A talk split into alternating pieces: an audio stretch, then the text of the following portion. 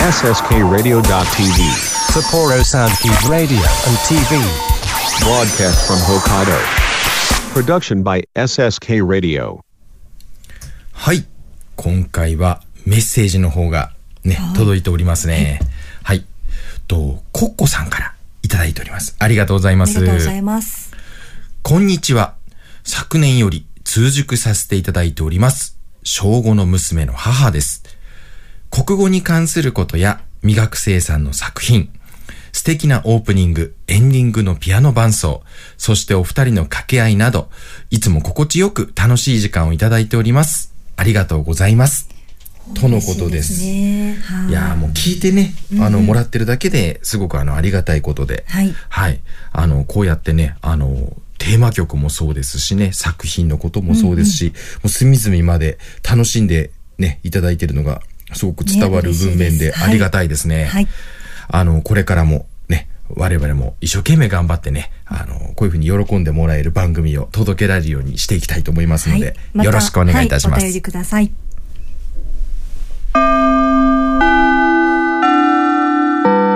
国語専門塾磨くの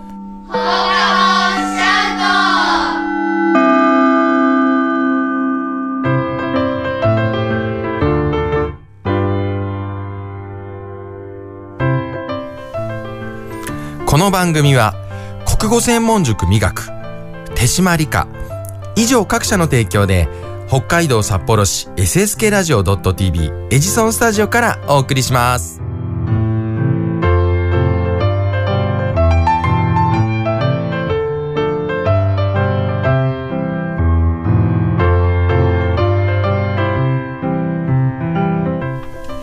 はい、今回も始まりました。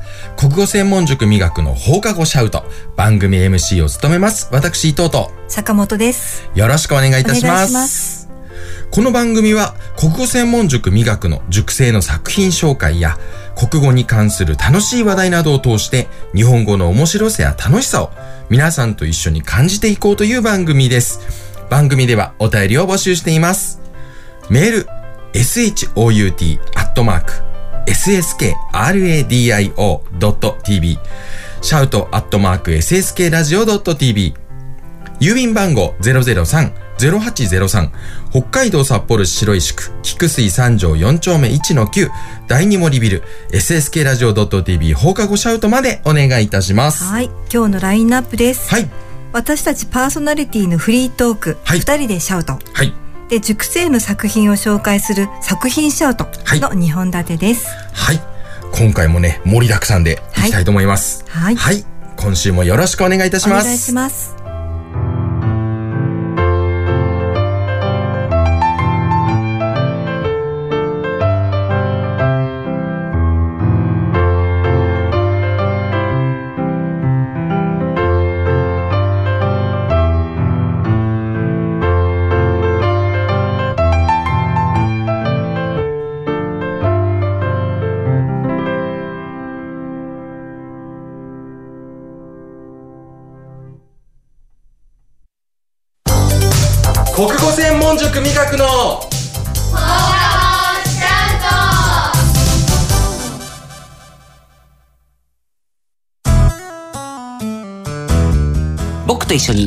学しませんか？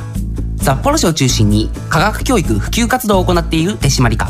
手締まり課では娯楽だけでなく教育も掛け合わせたエデュテイメントをモットーにサイエンスショーの開催や実験ブースの出展を行っております。詳しくは公式 Facebook ページ手締まり課まで。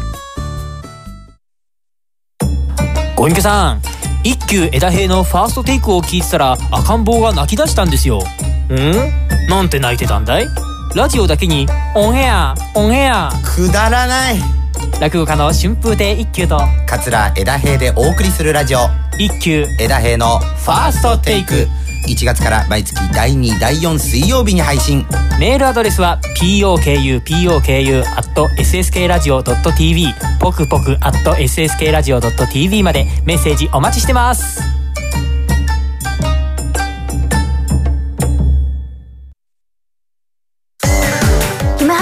木村遥です。ミクチンこと木村ミクです。ダブル木村のマイペースラジオでは私たちのゆるゆるトークをお届けしております。毎月第4土曜日 SSK ラジオ .tv 公式ホームページ並びに Apple Podcast で配信です。お楽しみに。あなたの国語力を磨く。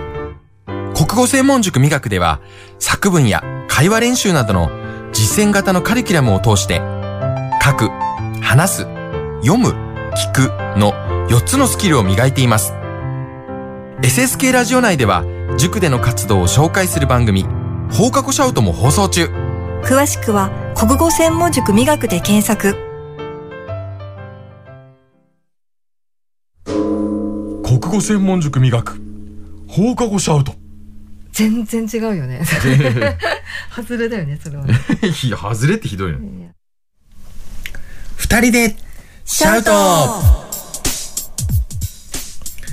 い。このコーナーは、パーソナリティのね、私、伊藤と坂本が楽しいトークをお届けするというコーナーです。はい毎回設定するトークテーマをもとにお話の方をしていきます。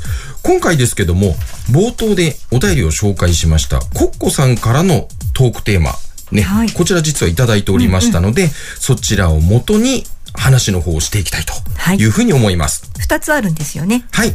まずは。はい。まず一つ目のテーマですけども、好きだった給食は何ですか？はい。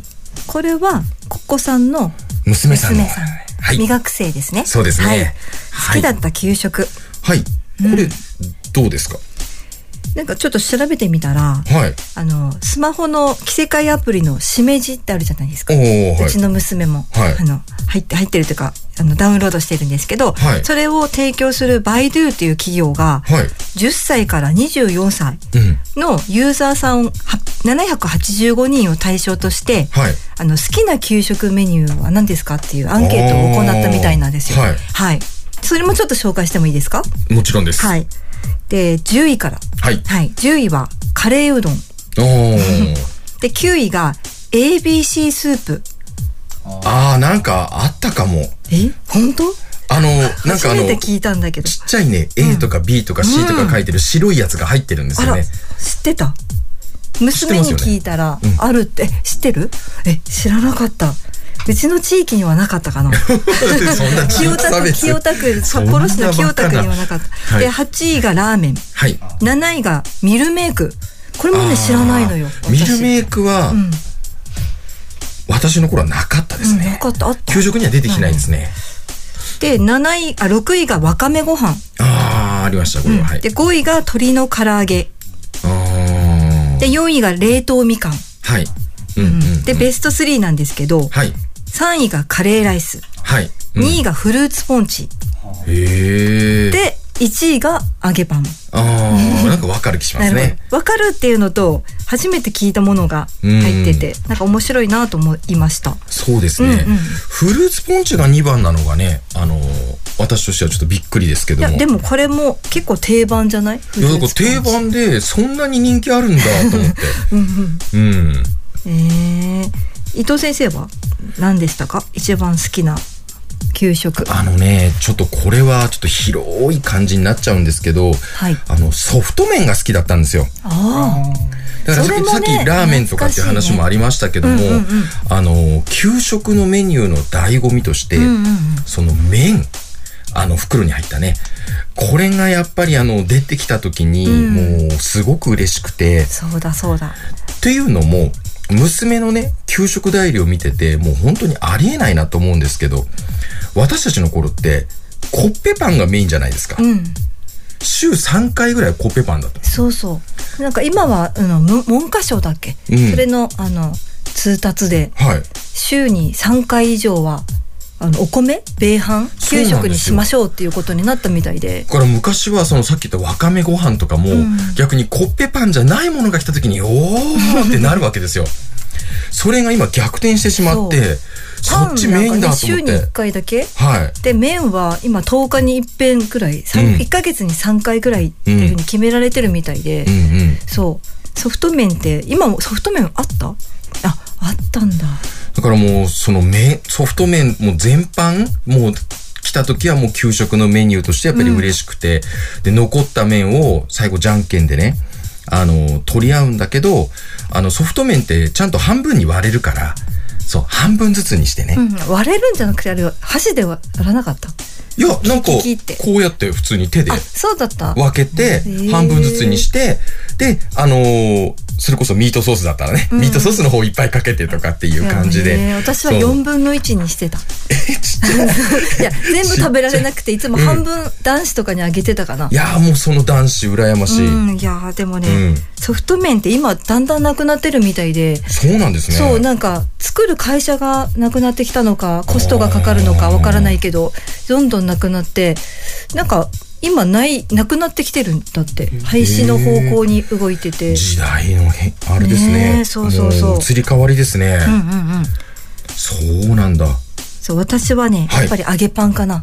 ああ。そう、も揚げパンが一番好きだったな。そもそもプライベートでも揚げパン大好きですからね。大好き大好き いつでも、うんいつも探してしまうけど、うんそうでもその揚げパンもうん何だったかかってんの、給食の揚げパンってあれ、なんか砂糖だった気がするんだけどな。そうだよね私たちの時砂糖だけじゃなかった？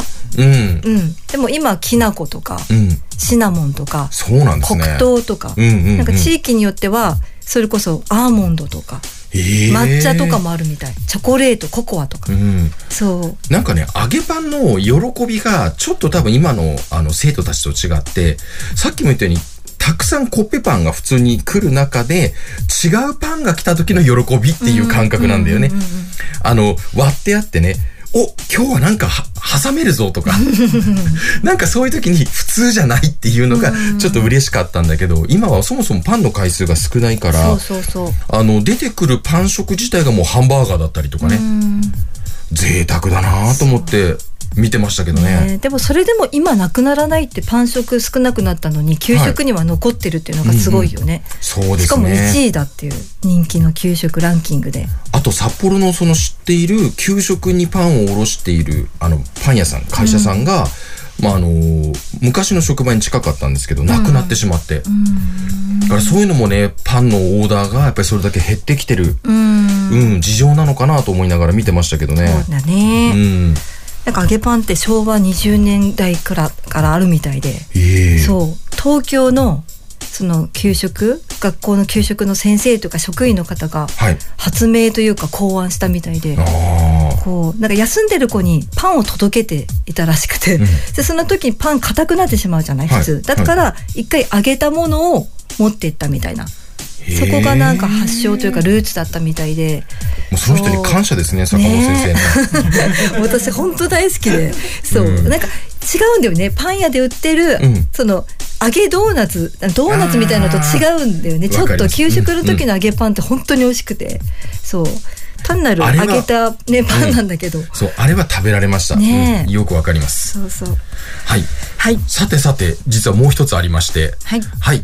と、好きな歴史上の偉人は何ですか？あ今度はお母さんからかな？そうですね。はい。これどうでした？私はもう決まってて。はい。私はもう松尾芭蕉。江戸の江戸時代の俳諧詩と言われる、うんうん。はいあの俳句を読んだ松尾芭蕉。いいですね。も。う大好きで、はい。もうその俳句に情熱をかけるっていう、うん。っていうのがものすごい好きで私その資料集とかの松尾芭蕉の写真顔写真をこう切り抜いて、はい。持って歩いてました。推し推しでした。そこはねあのーすいません。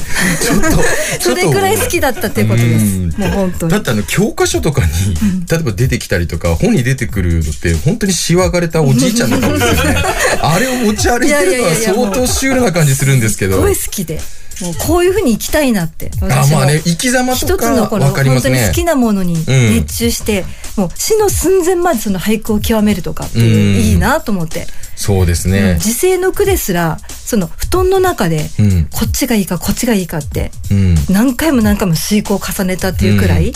もうその時世の句って言われてるものが3日4日前に読まれたんですけど、その亡くなる、うんうん。もう最後の最後まで遂行を重ねて、うん。どっちにしたらいいかみたいなすごくないですか？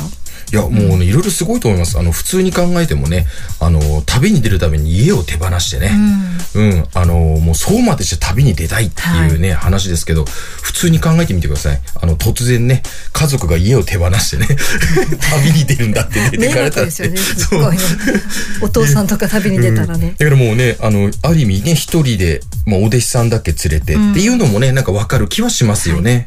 うん。で伊藤先生は？あの、私はですね、はい。ちょっとあのーまた変わってきちゃうんですけど、ん。あの諸葛亮孔明と言いまして、あの、三国志はい。に出てくる、まあ、軍師ですね。あのーまあ、中学校の頃とかからもう三国志に本当にハマりまして、で、その頃からもう三国志を本当に読み漁って、うん、見てた中で、いろんな武将さんはいるんですけども、あの、すごく特別な、うん、あの、当然ね、有名で、あの、いろんな人も知ってらっしゃる方もいますし、最近ですと、あの、パリピ孔明とかね、あの、出てるのを見た方もいます。コミックがはい。アニメ、うん、あれか。アニメ化もされてドラマ化もされたんですよね。はい。はい。で向井治さんがね、あの、すごい、あの、なんか孔明にすごく雰囲気を寄せて、あの、しっかり演じてられて、おすごいなと思って見てましたけども、あの、すごく義理がたい人で、それでいて、あの、なんて言うんですかね。泣いて馬食を切るっていう言葉聞いたことあるかもしれませんけども、あの、ルールもちゃんと守って、うん、あの、自分も律してっていう形で、もうすごくできた人間の象徴みたいな人で、私から見てもね、はい。あの、すごく、その頃から憧れを抱いてた、大変すごい人だなと思って見てた人三。国志ってあれですよね。男の人に人気ですよね割と。そうですね。うん。女性よりもうん。男性に人気が強いというか高いというか、うん、そはい。ね、私たちの頃は、あの、ゲームで、シミュレーションゲームで三国志が出てたので、それもあってね、あの、男性人気が強かったと思います。うんうんなるほど、ちょっとね、あの、話せばまだまだ長くなってしまうので、はい。ちょっとここで一旦ね、あの、区切りをつけたいなと思います。で、こんな話をしてほしいというトークテーマをこれからも募集しています。メール、shout.sssk、radio.tv、シャウトアットマーク sskradio.tv、郵便番号003-0803、北海道札幌市白石区、菊水三条4丁目1の9、第2ボリビル、ssk ラジオ .tv、放課後シャウトまでお願いいたします。お知らせを挟んで、続いては作品シャウトのコーナーです。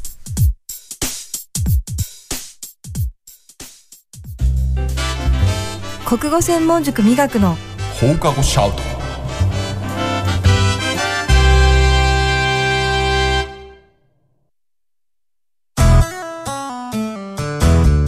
僕と一緒に科学しませんか？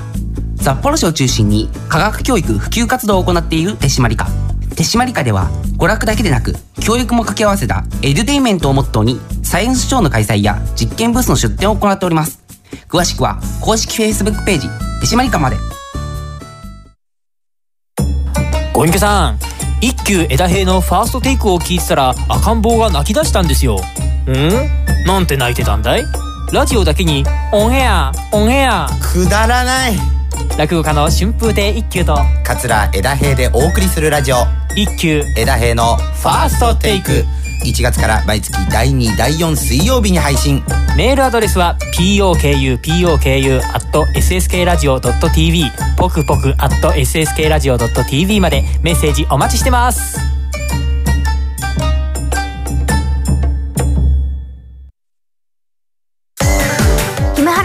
村遥です。ミクチンこと木村ミクです。ダブル木村のマイペースラジオでは私たちのゆるゆるトークをお届けしております。毎月第4土曜日 SSK ラジオ .tv 公式ホームページ並びに Apple Podcast で配信です。お楽しみに。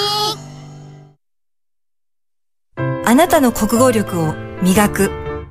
国語専門塾美学では、作文や会話練習などの実践型のカリキュラムを通して、書く、話す、読む、聞くの4つのスキルを磨いています。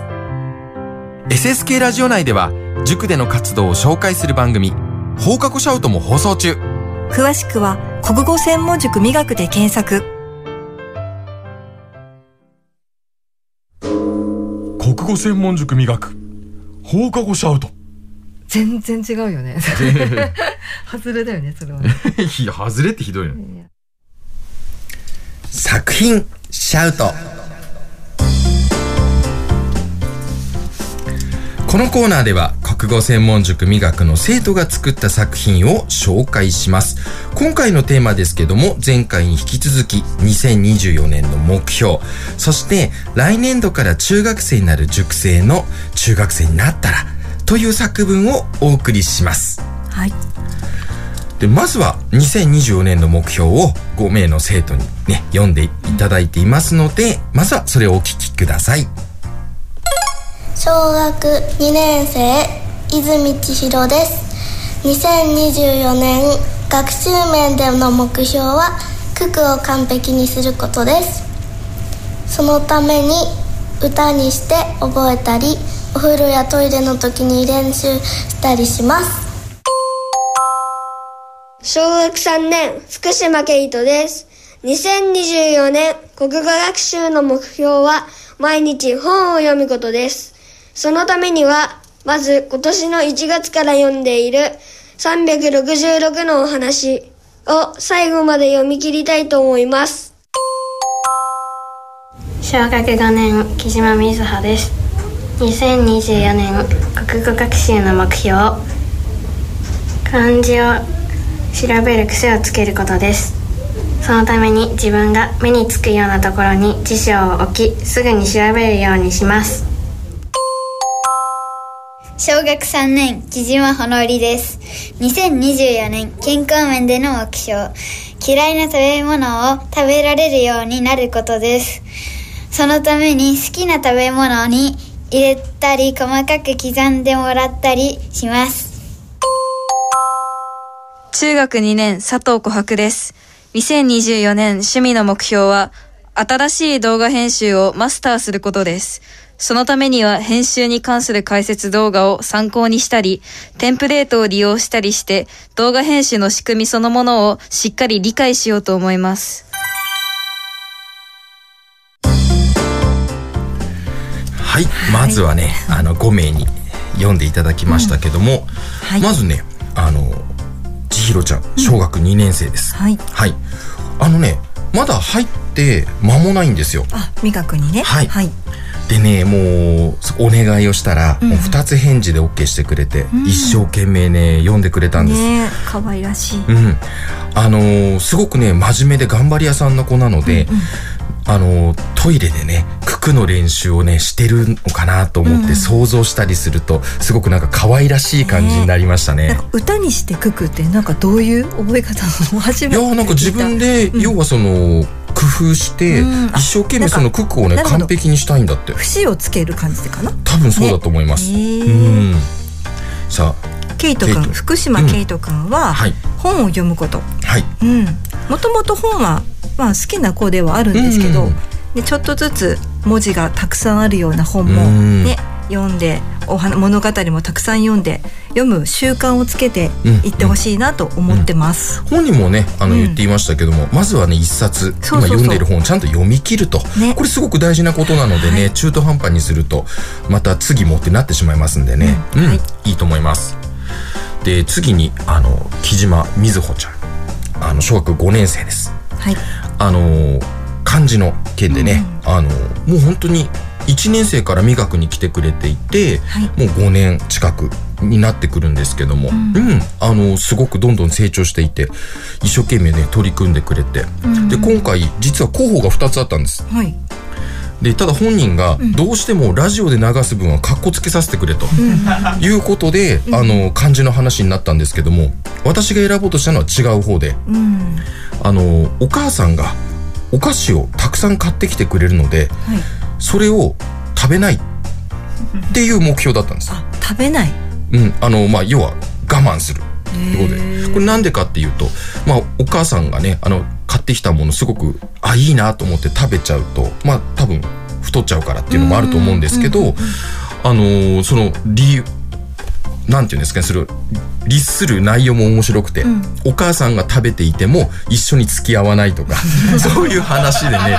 いやーもうみぞおちゃんこっち使わせてよって言ったんですけどどうしても本人はカッコつけさせてくるということで、そっちははい私の方からということで、うん。はい。漢字を調べるってすごい大事なことでね。言葉もそうですよね、うん。辞書を引くって、うん。で中学生になったらもうスマホとか、うん。電子手帳とかでちゃちゃっと調べてしまってそうですね。私はそれでいいと思ってるんですよ、はい。そのでも辞書をしあの引くって習慣って小学生のうちはしっかりしといた方が、うんうん。絶対語彙力につながるのでそうですね。はいおすすめしていますそもそも調べる習慣っていうのがすごく大事ですからね、うんはい。うん。で次が木島ほのりちゃん。はい、妹さんです、うんうん。はい。あのね嫌いな食べ物？そう。なんか好き嫌いがねやっぱりあるらしくて、でそれをまあお母さんに手伝ってもらってあの工夫して食べるというね話で。なんかど好き嫌いあるようには感じはしないんですけどね、はい。うん。なんか本人曰くね結構あるのよっていう感じなので。はい。で2人とも今回兄弟で、うん。はい録音させてくれて。はい。すごく良かったです。二人とも上手なね読み方でしたね。はいで琥珀ちゃん、はい。佐藤琥珀ちゃんは中学生中学2年生。はい。琥珀ちゃんも小学校の時からずっと通ってくれてる長い生徒です。琥珀ちゃんのね今の発表を聞いてて、うん。もう成長したでしょ？大人っぽくなったなと思ってちょっと ね。感慨深いものがあります普ね段会えないもんね。そうなんです。教室ちょうど曜日違うんでね。教室がうん曜日が違って、うん。私はもうずっとあのね見てるんだけど、磨くゼミの時にね会うことが多い感じでね、普段なかなか会えないので。はい、うん。もうアニメとかもすごい大好きで、琥珀ちゃん今動画の編集にハマってるということです。はい。でもねいいよね好きなことにこうやって夢中になれるのは。いや大事ですね、うんはい。だからもうどんどんどんどん突き詰めていってほしいなというふうに思いますよねあ今年は受験生なので、うんまあほどほどに 楽しんでもらえたらいいかなと。はい上手に息抜きに使ってもらえたりねまあそうですよね。うんはい。はいそれでは続いて長島みらんさんによる「中学生になったら」という作文をお聞きください小学6年、長島みらんです。中学生になったら、中学校に入学して新しい友達ができたらいいな。新しい友達と一緒にお買い物をしたり、カフェや塾で勉強をしたりしたいな。難しい問題を一緒に解きたいし、同じ部活に入って中学校生活を楽しみたい。たくさん友達を作って小学校でできなかったことをルールを守りながら楽しめたらいいな。自分からどんどん話しかけて友達を作ろう。幼稚園の頃の友達とも改めて仲良くできたらいいな。部活ではバレーボール部に入ってバレーボールが上達していけばすごく嬉しい。中学校に入ると小学生の時よりも生活が変わって忙しくなるけれど勉強を精一杯頑張りたい。通知表には5がたくさんつくといいな。そのために塾がある日は塾でたくさん頑張って塾がない日は家で勉強の予習や復習をしたりする。周りのみんなより勉強の質を上げたい。小学生の時はあまり自分から発表をしたり手を挙げたりすることができなかったから中学校では自分から積極的に手を挙げて発表しよう。ノートもきれいに書いて後からでもポイントがわかるように書こうと思う。小学校と比べて勉強の内容がぐんと難しくなるし、当然覚えることも増えるから勉強の時間を増やさなくちゃ。わからないことも少なからずあると思うけど、絶対に諦めずに答えを出したい。中学校生活では辛くて泣きたい日もあるかもしれない。でもそんな時こそ自分のペースで頑張ろう。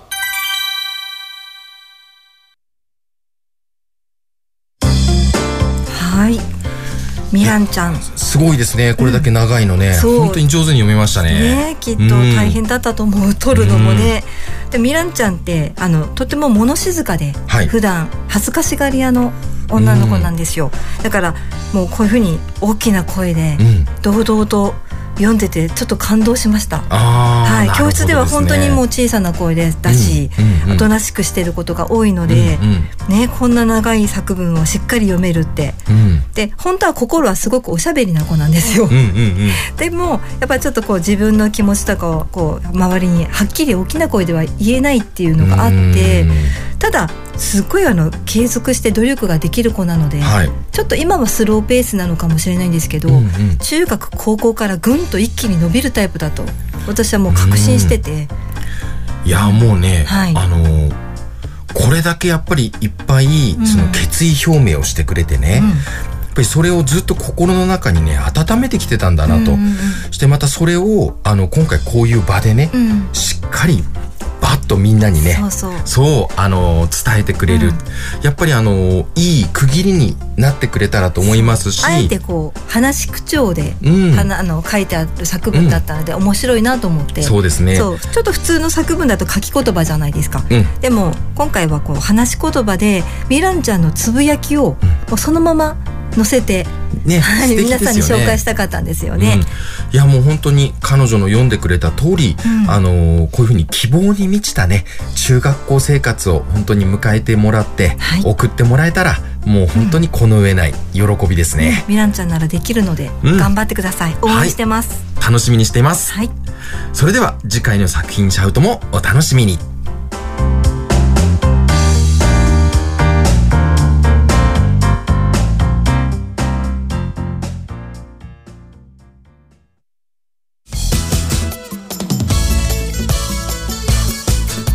語専門塾美学の。放課後シャウト。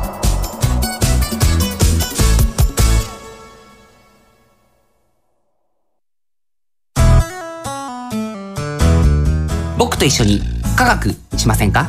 札幌市を中心に科学教育普及活動を行っている手締まり課手締まり課では娯楽だけでなく教育も掛け合わせたエデュテインメントをモットーにサイエンスショーの開催や実験ブースの出展を行っております詳しくは公式 Facebook ページ手締まり課まで。ご隠居さん一休枝平のファーストテイクを聞いてたら赤ん坊が泣き出したんですよ。ん？なんて泣いてたんだい？ラジオだけにオンエアオンエア。くだらない。落語家の春風亭一休と桂枝平でお送りするラジオ。一休枝平のファーストテイク1月から毎月第2第4水曜日に配信。メールアドレスは pokupoku.sskradio.tv ポクポク .sskradio.tv までメッセージお待ちしてます。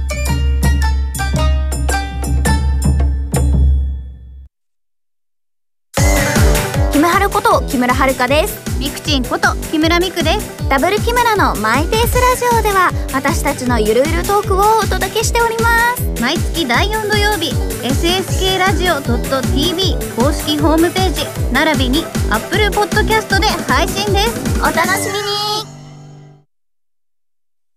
あなたの国語力を磨く。国語専門塾美学では作文や会話練習などの実践型のカリキュラムを通して書く、話す、読む、聞くの4つのスキルを磨いています。SSK ラジオ内では塾での活動を紹介する番組放課後シャウトも放送中。詳しくは国語専門塾美学で検索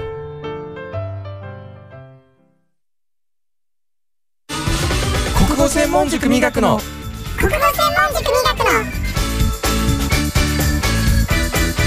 の放課後シャウト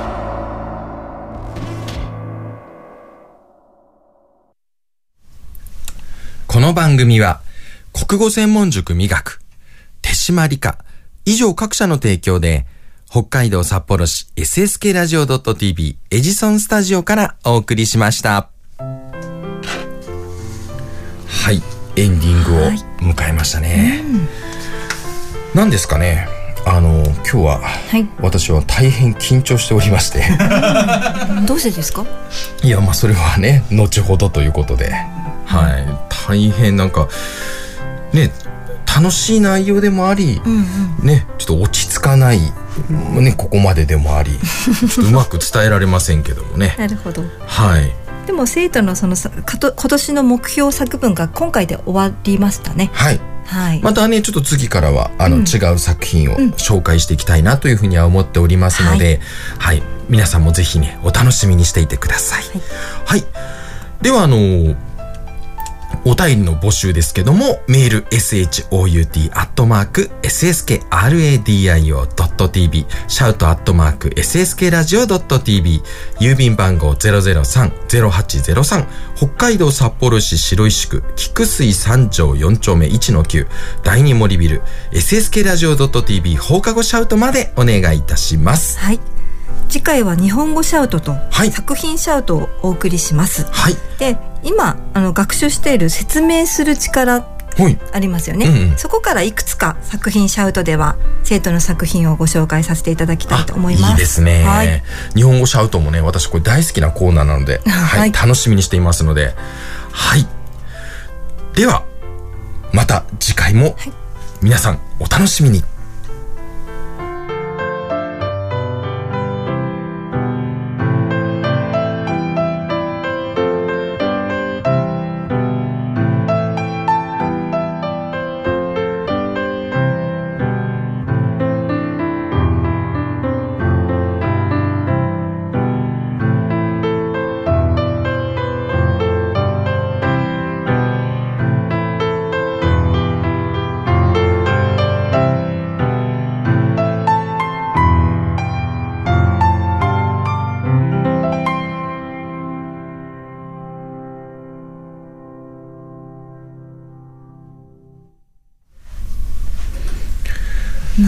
そわしすぎじゃない？本当に本当にねいやーもうね、なんだろう、久々だね。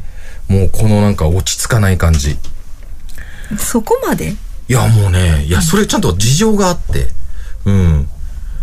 これあれですか？うんと、まずは、メッセージを聞いてからの方がいいんですかね。はい。では、あの、一休さん、枝平さんからのメッセージを、まずは、はい。行きましょえー、そういうことで、三河健一。で落語、えー確かに落語がわかんないんだよね。うん、ちょっと無茶ぶりすぎたかもしれない。難しいのかもしれないですね。え手本、見せます？どうします？え？あ、落語の手本？落語の手、いけます？ちょっと。三河健一の。三河の手本いけんの？え、やったことないけどね。まあ、落語の手本は見せられるかもしれないですよ。ええ三河の手本見せようとします今。三河、え、なんだ、え、どんな感じ？枝平。え俺かいあ、は、はし、端っこ歩きなさいよ。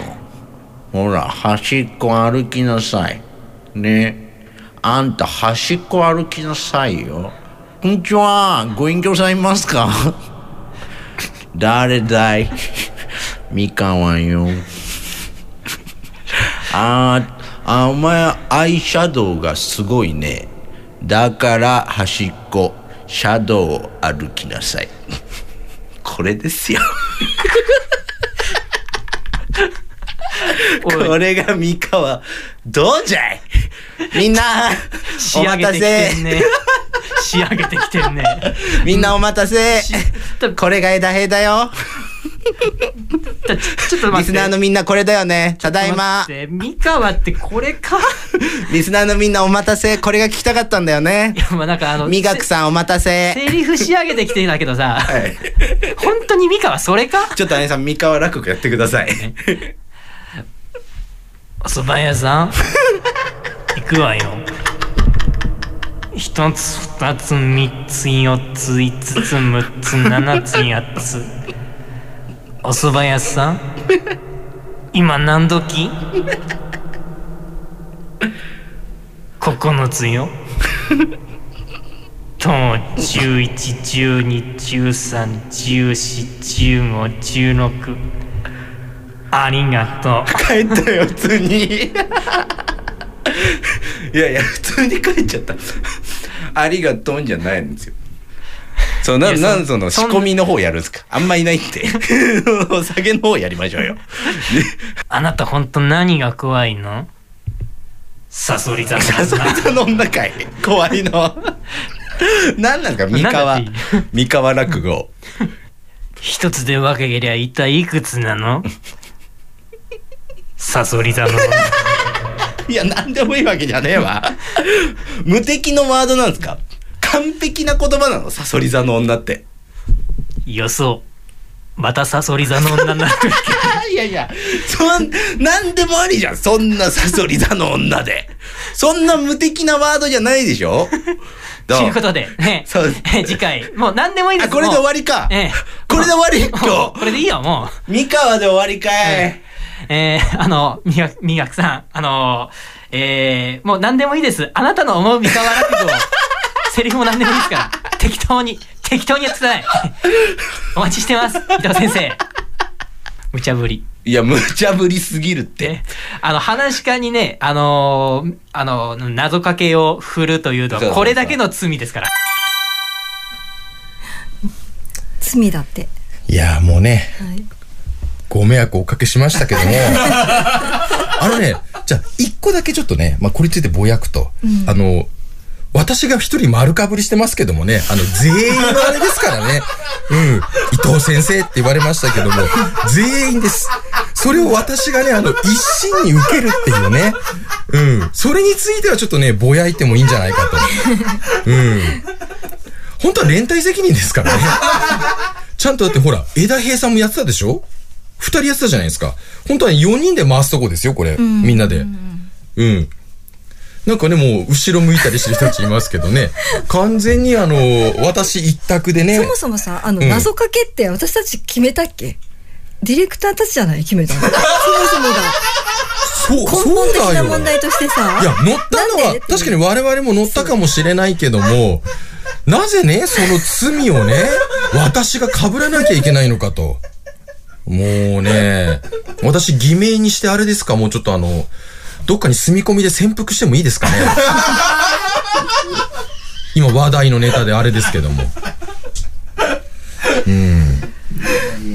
いやもうね、あの、先ほどね、ちょっとあの、エンディングの感想でも言いましたけどもね、あの、異常に緊張していると。うんうんうん。いや、でもすごいなと思って、本当に、お二人。そうですよ。その、急にね、振られたんでしょ、うんですごいよ。三河さんの真似もうまいし。いいや、ネタがすごいですよね。落語に行って載せるのがもうすごい。やっぱりさすが、本当いや、そして、だからこれを、あのー私、あの、普通にね、自宅とかで、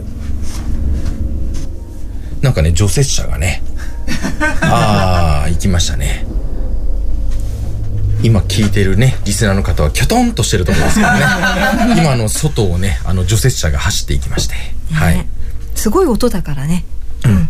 で、さっきの続きですけども、あの、私これ家でね、あの、実際に、あの、ファーストテイクを自宅で聞きながら、やっぱりそのお二人のね、あの、この即興でやるこのネタをやっぱり聞きながら、すごく恐怖を覚えましてね。すごくプレッシャーにやっぱり一つなったのと、あとやっぱり枝平さんがね、枝平だよって言ってましたけども、やっぱりあの、振り切り具合。うん。あの、私こう見て結構気ちっちゃいので、はい。あ、また来ました？戻ってきましたね。戻ってきましたね。うん。いや、それであの、ほら、プロの話し方さんだからね、うん相手はね。うんそれに太刀打ちね、できるわけではないから。ちょもう一つね、あれだったのは、私実はちょっとあの、ちょこちょこと、うん家であの、予告通り、やっぱり聞いたり練習はしてたわけですよ。今日ね、いや、それも。違う、ま、その前もやってたの。本当？やってたの、実はこっそり。やってたんだけど、もう一つの問題が、あの、私基本的にそのモノマネ練習するときに耳コピするんですよ。聞いて、あの、声質とか、あの、要はトーンとかいろんなものを耳で聞いたものを自分の声にその変換するじゃないですけど、そういう感じで寄せに行くんですけども、そうそうできてはいないけどね、うんそんなに上手にはね。そうそうそう。んただでも何回も聞いてるよね。そう。れよね。これがね、うんうん今回何が困ったって、寄らない。もうね、何回やっても、うんそれっぽくならないんですよ。そう、だからすごい難しいんだなと思って、やってらっしゃる方がね、たくさんいるから、あの、してね、こうやって一休さん、枝平さんが即興でやるじゃないですか。いや、だからよくできたなと思って、でやっぱりそういうのを考えれば考えるほど、すごいうやるか。プレッシャーで。やるか、やろう、やろう。やっちゃおう。やっちゃおう。やだよこれわかんないでしょ？これ私がもうたくさん聞いて聞いて、三河さんの口癖なんですよ、これ。これ、へーってなるでしょ？それがね、こっちはもう聞き込んで、そう、あの、三河さんって、おだまりとか、あるじゃないですか。あれで、実はね、違って、そう、やだよーっていうのが本人の、あの、口癖なんで、多いんですって。そう。で、それ短いならいいんですけど、今回ちょっとあの、なんかね、話、話せって言われてるんで、そう、モノマネすらできてないのに、話もできないし、お題が落語家のそうまあ、落語としてオチをつけるとちょっと難しいのでね、ちょっとね、また難しいですけどね。いや、もうこれ、ゴールがないんですよね、だからね。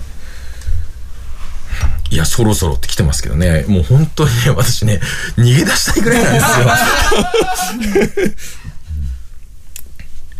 局長、サソリ座の女、流しなさいよ。いいから流しなさいよ。